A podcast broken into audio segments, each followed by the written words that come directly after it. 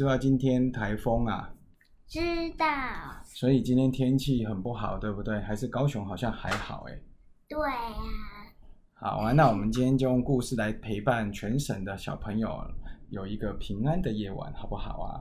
好。那今天的故事叫做《安徒生童话》。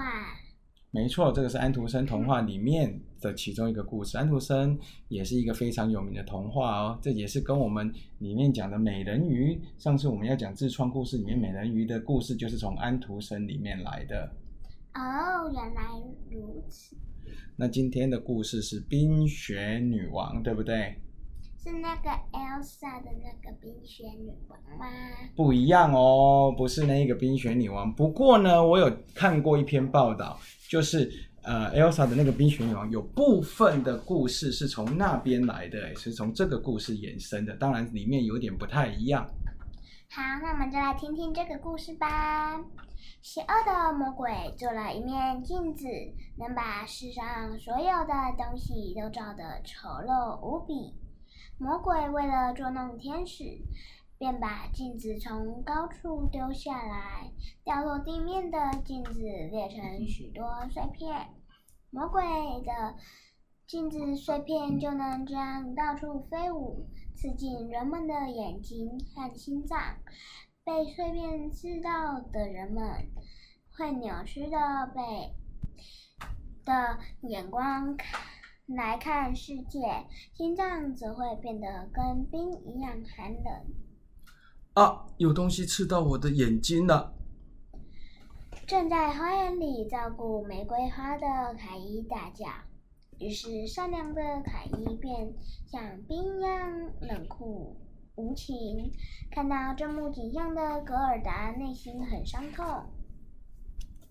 有一天下雪的日子，正在玩雪橇的凯伊遇见了冰雪女王。美丽的冰雪女王亲吻了凯伊，让他忘记戈尔达，并跟着女王一起回到冰雪城堡。哇，他被女王抓走了！这个女王好像是坏人呢。对呀。好，那我们继续。戈尔达很想念凯伊，决定去寻找她。格尔达搭上一艘小船后，对着河水大喊。只要把我的朋友凯伊还给我，我就送你这双鞋。格尔达把自己最心爱的鞋子丢进河里，浪花又把它们打回岸上，送还给他。因为河流并没有夺走亲爱的凯伊。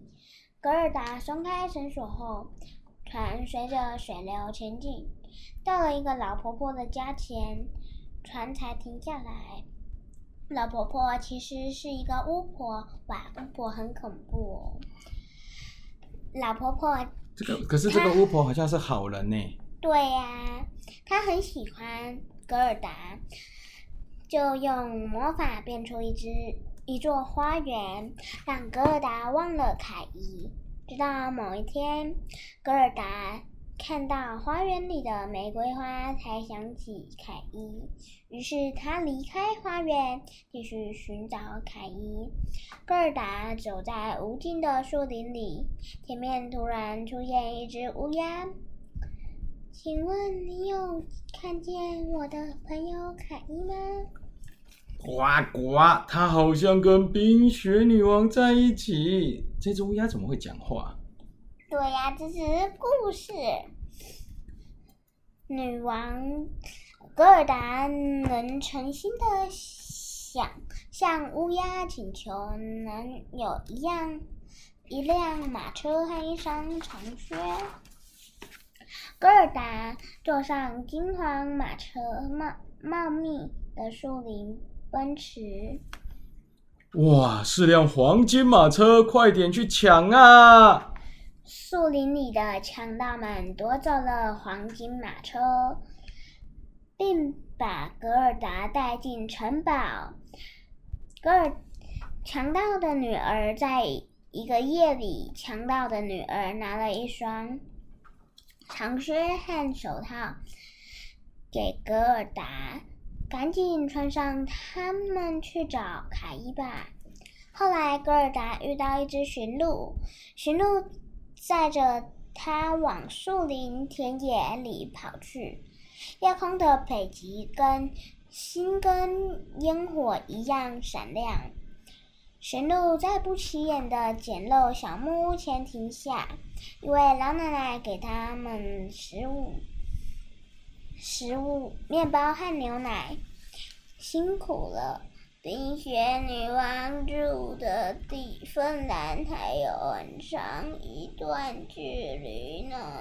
哇，冰雪女王也住在跟圣诞老人一样的芬兰呐，所以安徒生这个故事都是跟北欧有关，对不对？对啊，这个故事好像我们自己编的故事，很类似啦。OK。吃了奶奶给他的食物后，戈尔达跟驯鹿又再次踏上旅程。驯鹿不停地歇着奔跑，终于抵达芬兰。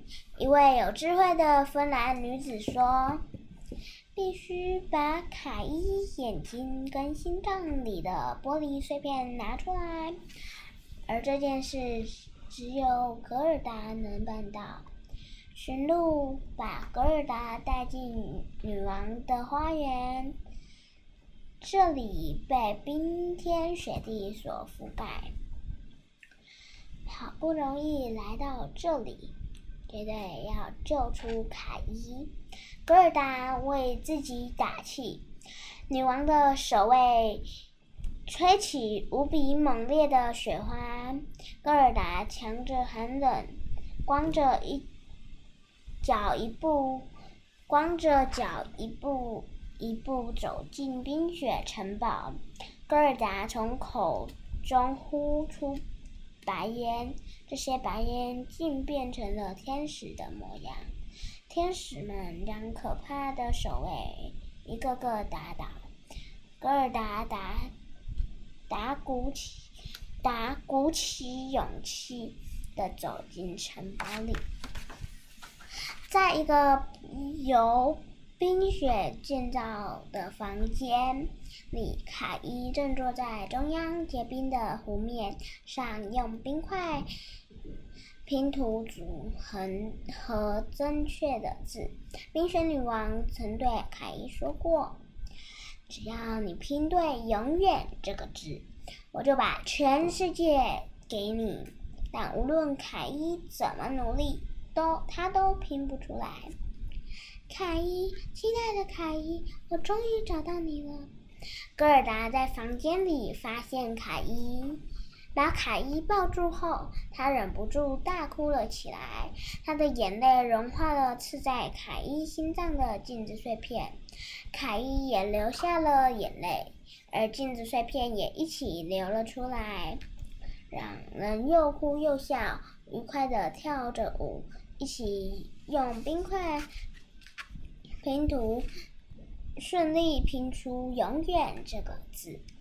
格尔达跟凯伊手牵着手离开女王的城堡，平安的回到家乡。两人过着幸福快乐的日子。哇，他真的好幸运，有有一个好朋友愿意去救你。你觉得朋友重不重要啊？重要。那你有没有很多好朋友？有。你在学校好像有好几个很好的朋友，对不对？对。那你最喜欢的朋友是谁？嗯，Abby。哦，你学校最好的同学是 Abby 哦。对。好啊，那我们昨天你们昨天礼拜六要去上课，你知道为什么吗？因为呢，要补中秋节的假。没错，中秋节就是连续放四天。你知道中秋节我们都要吃什么吗？月饼。那你知不知道月饼的由来啊？为什么我们都要吃月饼啊？不知道哎。因为很多人知道说吃粽子是因为，嗯，屈原。没错，那为什么要吃月饼？你知道吗？不知道。那我就来跟最后讲一下月饼的由来，好不好？好，我觉得冰雪女王真的很坏，把凯伊抓进去，还把他。让他忘记疙瘩。对，真的，如果你永远忘记你的朋友，有你最好的朋友，你会不会很难过？会呀，而且昨天本来我要去那个那个澎湖，然后呢，我有一个朋友就是问我什么时候要回来，哦，所以他很想你，是不是？